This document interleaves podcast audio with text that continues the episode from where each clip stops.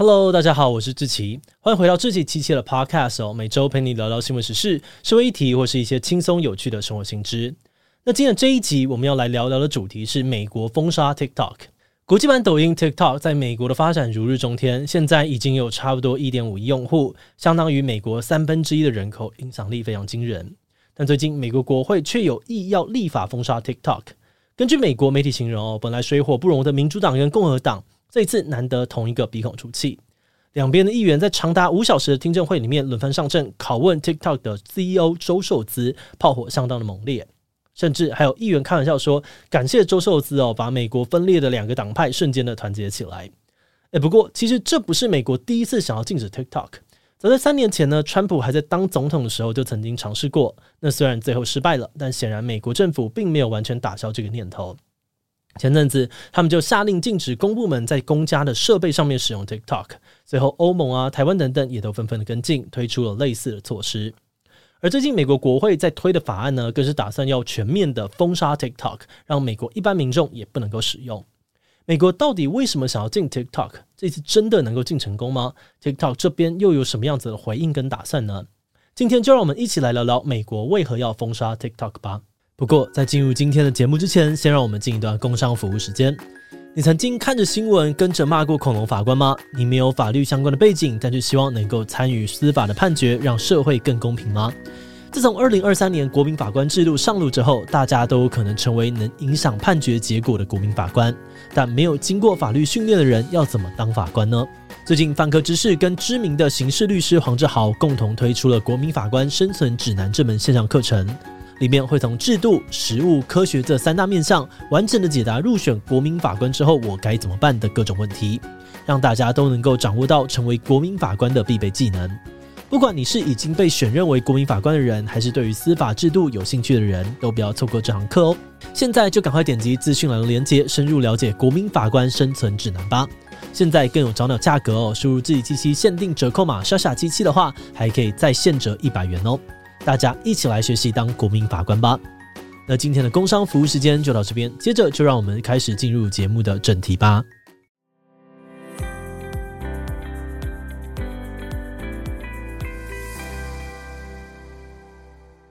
中国公司字节跳动在二零一七年推出海外版抖音 TikTok 之后，很快就在美国爆红。现在 TikTok 在美国已经有一点五亿名活跃用户。不只是很多的网红都靠着 TikTok 赚钱为生，娱乐公司靠 TikTok 挖掘明星，连大小企业啊，还有新闻媒体也被逼着要进军 TikTok。但 TikTok 在蓬勃发展同时，却一再的面临被禁的威胁。早在川普当总统的时候，他就曾经表示 TikTok 会威胁美国的国家安全，所以下达行政命令，要逼他们的母公司字节跳动把 TikTok 卖给美国公司。后来更打算直接禁止 TikTok，直接不给玩。但川普的这个禁令呢，后来被美国法官质疑，总统没有这个权限，把他给挡了下来。而现任总统拜登上任之后，又直接撤销了川普的命令，所以整件事情就这样子不了了之。不过从去年底开始，美国政府又再次的对 TikTok 出手，中央跟各州的政府开始陆续的禁止公部门使用 TikTok。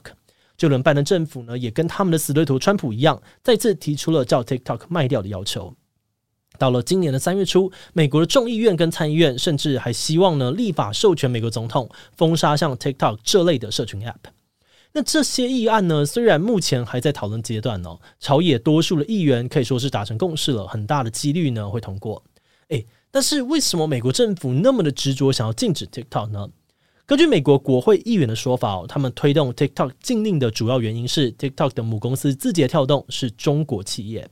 所以 TikTok 很可能会被中国政府拿来洗脑跟监控美国人民，威胁美国的国家安全。而且长期以来，美国政界都在担心中国政府可能会干涉 TikTok 的演算法，来对美国民众宣传有利于中国的意识形态，又或是呢利用 TikTok 来搜集美国民众的个资。那说到个资疑虑哦，其实也不完全是空穴来风。虽然 TikTok 一直宣称中国员工不能够读取非中国用户的资料。但是去年中，美国媒体 BuzzFeed 就发布了一则报道，提报字节跳动的中国员工曾经多次读取美国 TikTok 用户的资料，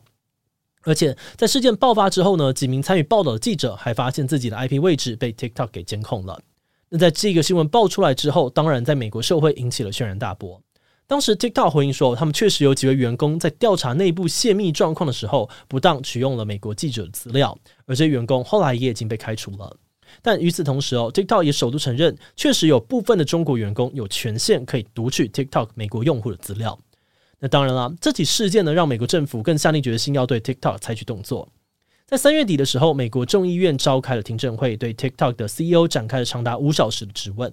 那虽然这场听证会表定的主题是要讨论 TikTok 的用户资安跟儿童健康的问题，但是当天议员们的重心几乎都放在 TikTok 跟中国政府的关系上。听证会上面呢，TikTok 的 CEO 周受资一再的强调说，母公司字节跳动虽然是中国企业，但 TikTok 并不受中国政府掌控，而且过去从来没有，未来也不会跟中国当局分享用户资料。他还表示说，啊，就算把 TikTok 卖给美国，也根本不会解决问题。像是几年前，你们美国公司 Facebook 自己也被曝过盗用各自啊、操控选举的丑闻，美国公司的治安也没有做得多好嘛。所以周受资表示呢，真正的解方是 TikTok 正在推行的德州计划。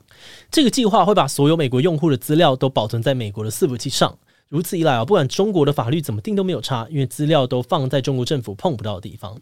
但是周受资的这些解释呢，却没有办法消除美国议员们的根本疑虑。大家还是担心，只要 TikTok 继续由中国企业控股，就难保不会受到中国政府的控制或利用。而另外，他们也认为周受资没有回应到几个关键的问题，比如说有议员问哦，字节跳动的员工现在是不是还能够读取美国用户的资料？周受资却含糊的回答，德州计划落实以后就不能。嗯，那不就代表现在是可以的吗？所以很多议员就表示哦，他们的质疑完全没有获得回应，因此会继续的推动立法封杀 TikTok。而 TikTok 呢，则是抗议说，听证会没有给他们足够的时间去谈 TikTok 的治安措施，也没有探讨禁止社群 App 这件事情在法律上面的争议。那说到法律限制的部分哦，《华尔街日报》分析指出，美国政府如果要禁 TikTok，可能会遇到不少的法律挑战。首先是可能抵触美国宪法第一修正案当中禁止国会制定任何的法律去妨碍、剥夺、侵犯言论自由的规定。因此，分析认为，政府如果要合理化对于 TikTok 的禁令，就势必要清楚地证明 TikTok 所带来的威胁。而就目前为止呢，美国政府并没有做到这一点。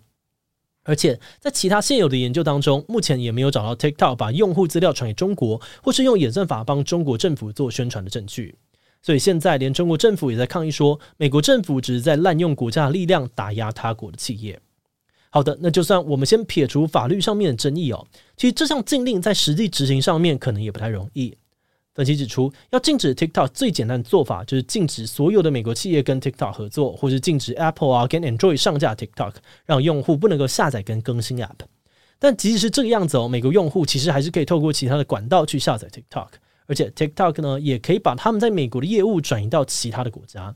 这样子一来呢，美国政府就很难完全的封杀 TikTok，变成要从用户下手去禁止美国人民安装跟使用 TikTok。但是比起针对企业的禁令哦，这种做法会直接涉及到人民的个人自由，可能会引起更大的争议，在法律上面也可能更站不住脚。那虽然美国要全面的禁止 TikTok 可能不容易做到，但在目前朝野的共识之下，美国国会还是很有可能通过相关的法案。那万一 TikTok 真的在美国被禁了，美国就能够保护人民的各资不被中国政府利用吗？关于这点呢，美国战略与国际研究中心的专家认为，TikTok 的禁令可能只是治标不治本，因为绝大多数的 App 呢都同样在搜集用户资料，就算没有了 TikTok 呢，也总会有另外一家公司可以传送资料给中国政府。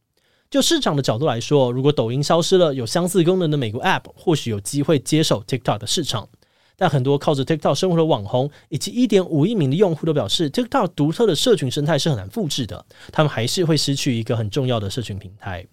所以，如果 TikTok 真被禁，势必会引发各方的不满。除了跟中国的关系可能进一步恶化之外，对于有很多年轻支持者的民主党来说，推行这种禁令就可能让他们失去部分年轻族群的选票。根据英国 BBC 报道，美国二十五岁以下年轻人，也就是 TikTok 的主要使用者，多半都不同意政府禁止 TikTok。甚至在听证会的当天呢，有不少人到会场外头抗议。各大 TikToker 呢，也及时制作嘲讽议员、力挺周受资的影片，获得了大量的观看数与按赞。这些支持 TikTok 的用户呢，大都觉得自己不过是个穷学生，平常也没有什么影响力。啊，玩 TikTok 只是为了舒压一下，就算资料被搜集了，也不会威胁到国安吧？这些议员们只是在作秀，愁中心理作祟了。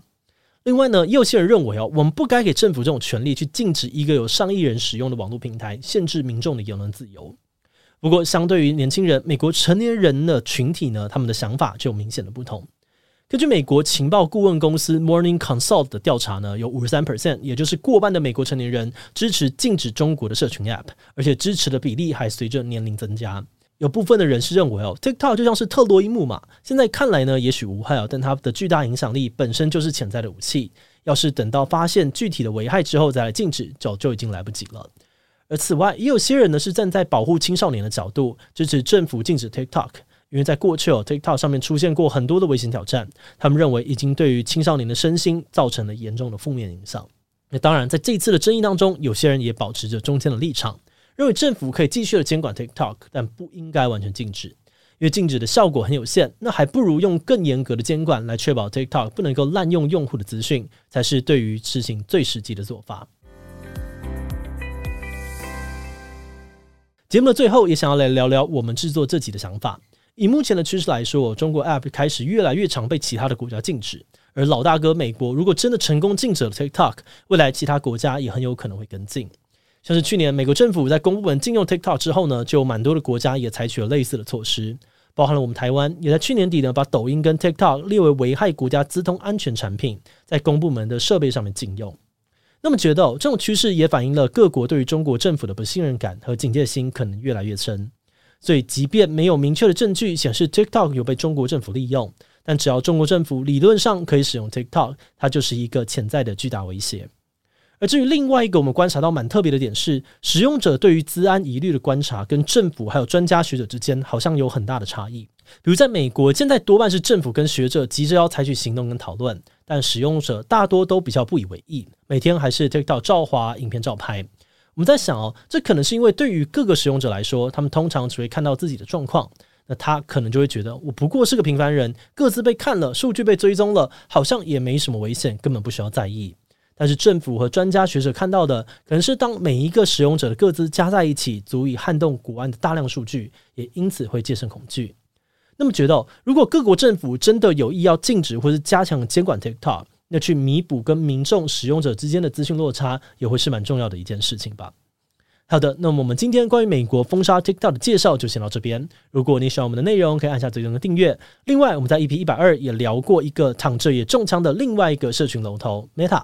脸书 IG 的母公司 Meta 前阵子迎来了规模最大的万人大裁员。诶，之前才风风光光的说进军元宇宙，现在怎么会变得那么惨？脸书真的快不行了吗？如果你对这个议题感兴趣，欢迎你收听 EP 一百二十，我们会把链接放在资讯栏。如果是对于这集美国封杀 TikTok，对我们的 Podcast 节目或者我个人有任何的疑问跟回馈，也都非常的欢迎你在 Apple Podcast 上留下五星留言哦。那今天节目就到这边，我们就下集再见喽，拜拜。